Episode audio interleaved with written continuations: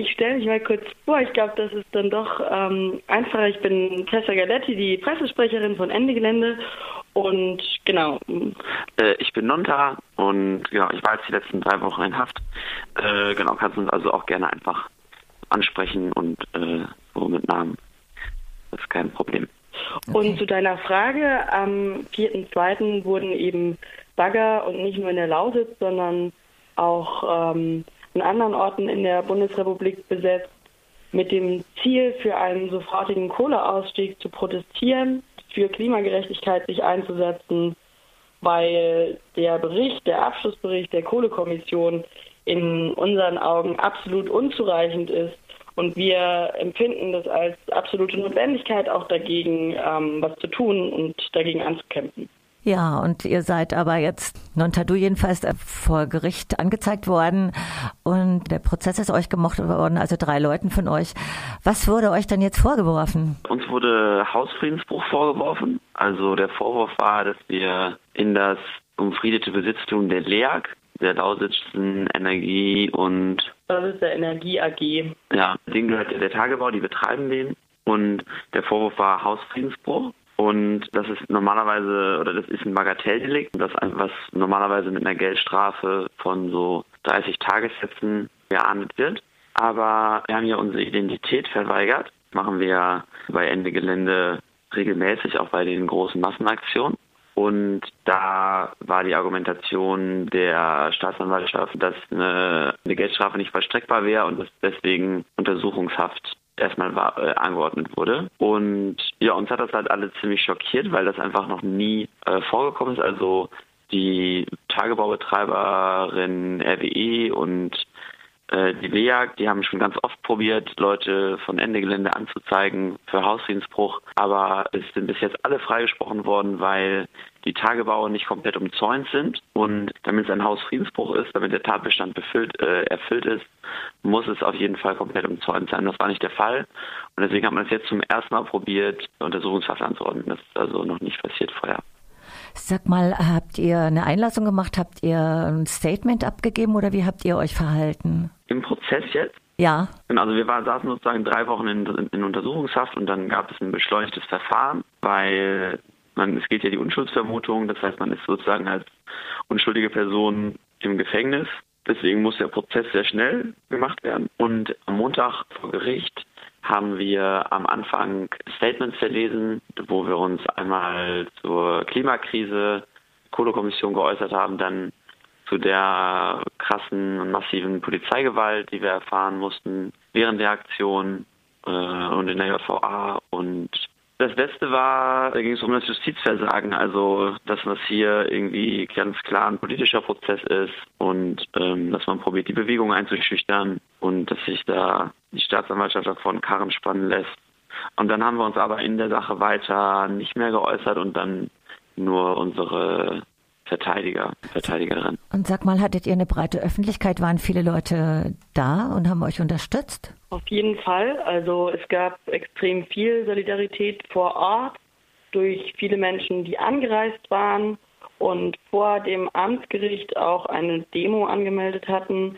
Im Saal selbst gab es nur eine begrenzte Sitzplatzanzahl, aber da haben wir rotiert, sodass viele Menschen auch während des Prozesses dabei sein konnten und äh, medial auf jeden Fall auch viele, also eine große Aufmerksamkeit und vor allen Dingen ein großes Bestürzen darüber, wie dann die Entscheidung vom Richter ausgefallen ist. Wenn ich fragen darf, und wie geht's dir jetzt, Nanta, oder euch mit dem Urteil? Das Urteil hat mich total schockiert, weil ich von einem Freispruch ausgegangen bin, weil der Tatbestand eben nicht erfüllt ist. Also das haben die Anwälte, äh, die Verteidigerinnen auf jeden Fall auch super überzeugend darlegen können. Und äh, deswegen war ich total geschockt. Und äh, ja, also ich bin jetzt erstmal, wir haben ja dann daraufhin unsere Personalien angegeben, sodass der Haftbefehl aufgehoben wurde. Das heißt, also die, ich müsste jetzt theoretisch die restlichen fünf Wochen noch absitzen in Strafhaft, aber weil jetzt keine Fluchtgefahr mehr besteht, weil ich jetzt ja meine Meldeadresse und so angegeben habe, kann ich jetzt quasi bis zum könnte ich jetzt bis zum Haftantritt, kann ich frei sein.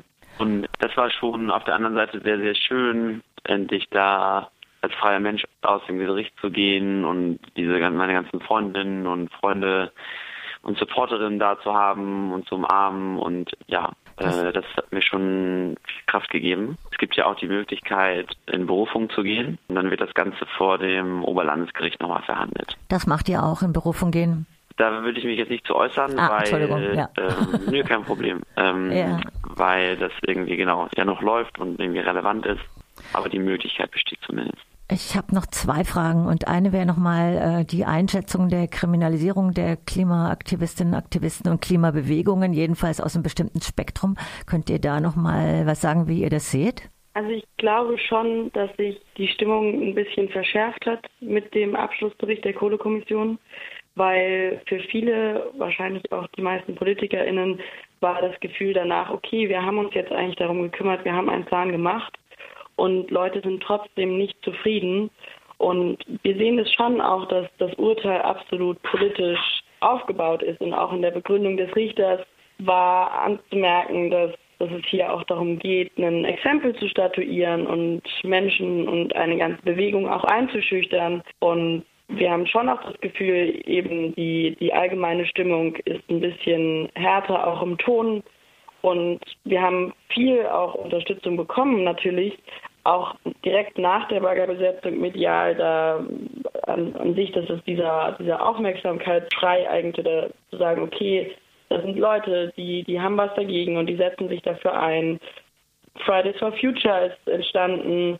Es gibt extrem viel Bewegung, aber sozusagen die Zustimmung für, für unseren Punkt, die ist so ein bisschen am Schwanken, weil die Argumentation auch so darum geht, okay, eigentlich haben wir jetzt ja eben einen Kohleausstieg geplant, was das reicht doch, wenn der erst morgen stattfindet, aber wir sagen eben, nee, der muss heute stattfinden und morgen ist zu spät. Noch eine allerletzte Frage. Jetzt leider ist nämlich unsere Zeit auch gleich um. Äh, wie, wie wollt ihr denn unterstützt werden? Was können hier Leute tun? Wollt ihr Post oder ja, was tun? Ähm, also generell war das so, als wir noch im Knast waren, da hat es unglaublich geholfen, diese Post zu bekommen. Wir haben auch ganz viel Post aus Freiburg bekommen und aus allen möglichen Städten in Deutschland. Und äh, das hat, also wir haben bestimmt fünf, also pro Person fünf Briefe am Tag bekommen. Und das hat einem unglaublich Kraft gegeben. Und ich hätte mir das vorher nie äh, ausgemalt, was für einen Unterschied es macht. Deswegen auf jeden Fall, wenn würde ich sagen, also weil, also wenn ich jetzt weiß, irgendwie Leute sind im Knast wegen dem politischen Verfahren oder aus der Bewegung, gerade auch im, im Hambi passiert das regelmäßig. Da ist immer noch gerade Eule in Haft. Die hatte ihren Prozess und ist jetzt wegen dem Vorwurf der tätigen Angriffs bei der Räumung, den sie bestreitet, zu neun Monaten Haft ohne Bewährung verurteilt worden. Also ein super überzogenes Urteil. Und die würde sich, denke ich, auch unglaublich über, über äh, Post freuen. Da gibt es das ABC Rheinland. Das ist eine Organisation, die Gefangenenunterstützung macht. Wir sind jetzt ja wieder auf freiem Fuß erstmal und deswegen natürlich kommen jetzt so horrende Anwaltskosten auf uns zu. Also wenn das Leuten möglich ist, freuen wir uns natürlich, wenn die Ende Gelände spenden können. Ja, ich denke einfach das Thema irgendwie weiter in der Öffentlichkeit halten, mit irgendwie Freunden und Freundinnen, mit Familie drüber sprechen oder irgendwie an der Uni oder auf der Arbeit oder irgendwo sich irgendwie ja damit beschäftigen und das Thema weiter irgendwie auf der Tagesordnung halten.